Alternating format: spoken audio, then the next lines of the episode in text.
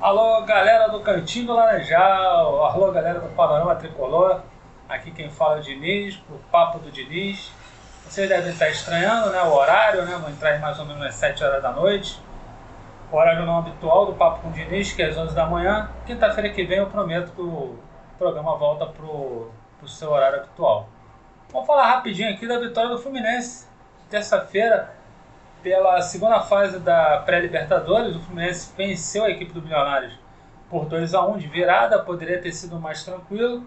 O Fluminense não se ouve bem na parte de, é, no conjunto, né? o Fluminense não jogou uma grande partida, principalmente no primeiro tempo, o Fluminense perdido, mas foi favorecido por duas situações. A primeira, a situação da expulsão do jogador do Milionários, não tem nada com isso, problema deles, e a saída do Fred, por incrível que pareça, o Fred não merece passar por isso. É melhor ele pensar aí de novo encerrar a carreira, esquecer esses recordes e focar aí na, na sua despedida já do Fluminense, porque tá ficando feio.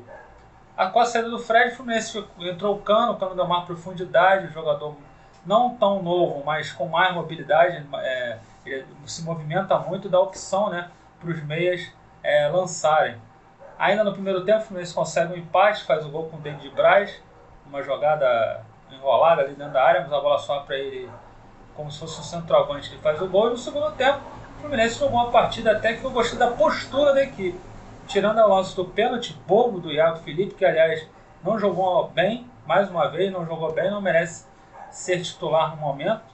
É, o Arias é, entrou muito bem, Martinelli entrou muito bem, o André tá arrebentando, tá... Então esses três aí foram os pilares. O Arias, o Arias o Martinelli e o André. Esses três estão jogando demais. E o Ganso também entrou bem na partida, fazendo ali a bola rolar com muita técnica, muita habilidade.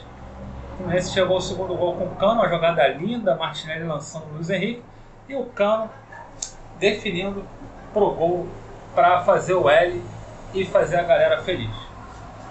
Terça-feira nós temos jogo de volta, não tem nada ganho. É, podemos até perder por 1 a 0 mas temos que entrar como se nada tivesse acontecido na primeira partida, para a gente não ser surpreendido.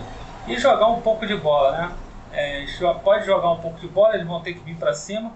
E aí a característica boa que o Abel gosta de jogar no contra-ataque, de repente o Fluminense é, deslancha aí no, no jogo, é, do próximo jogo e faça um placar melhor, jogando bem, né, para a gente ir com moral para o próximo embate da Libertadores, que vai ser terrível Atlético Nacional ou Olímpia, duas equipes tradicionais no futebol sul-americano.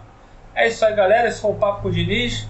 Gostei muito da postura da equipe, não gostei muito da parte do conjunto, mas a equipe mostrou personalidade e falou: aqui é Fluminense, aqui é tricolor das Laranjeiras, gigante. Valeu, um abraço e até a próxima.